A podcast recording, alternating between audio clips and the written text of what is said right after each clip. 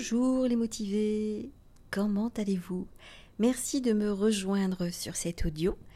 Je suis Béatrice Gomez, coach en évolution et épanouissement professionnel. Alors, votre environnement professionnel est-il agréable? Est-il sympathique? Est-ce que les gens qui vous entourent, vous les appréciez?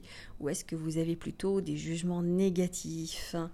Eh bien, c'est le sujet que j'ai envie d'aborder avec vous, le non-jugement. Cette expression qu'on entend un petit peu partout dans le développement personnel. Certains l'aiment bien, l'utilisent, et puis il y en a d'autres qui commencent à en avoir un petit peu ras-le-bol, ça les agace profondément. Alors je les comprends. Je les comprends parce que derrière les mots, c'est pas toujours clair. Et puis la vérité, c'est que nous sommes des êtres de jugement. Alors dire que nous ne devons pas juger, Tintin. En réalité, on passe son temps à avoir des avis sur tout.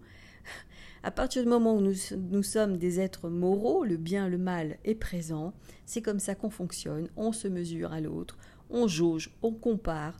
C'est mieux, c'est moins bien, ça me plaît, ça me plaît pas, c'est vrai, c'est pas vrai.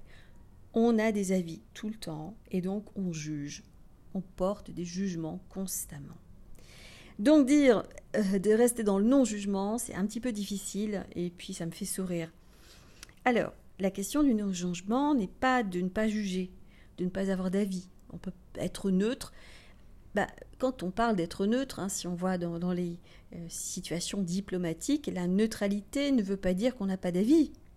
La neutralité veut dire qu'on n'active pas notre avis, on ne l'exprime pas, on le garde pour soi, on n'agit pas en fonction de ça.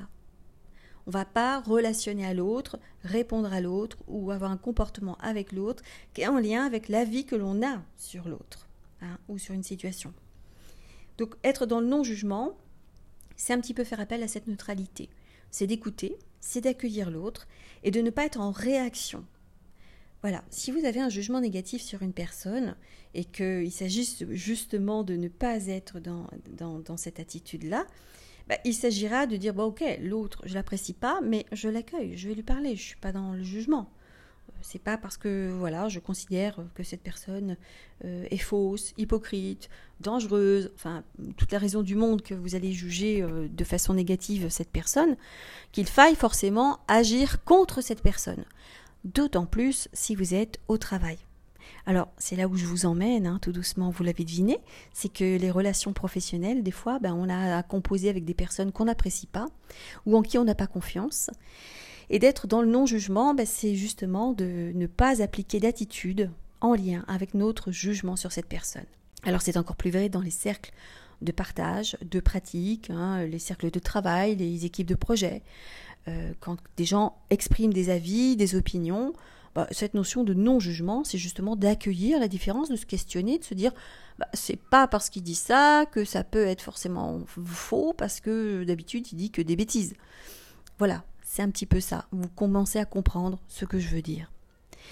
J'espère que ça vous éclairera sur cette expression d'être non-jugeant, d'être dans le non-jugement, d'être un petit peu plus souriant quand vous l'entendez et de comprendre qu'au fond, il s'agit simplement d'être dans l'accueil. À bientôt!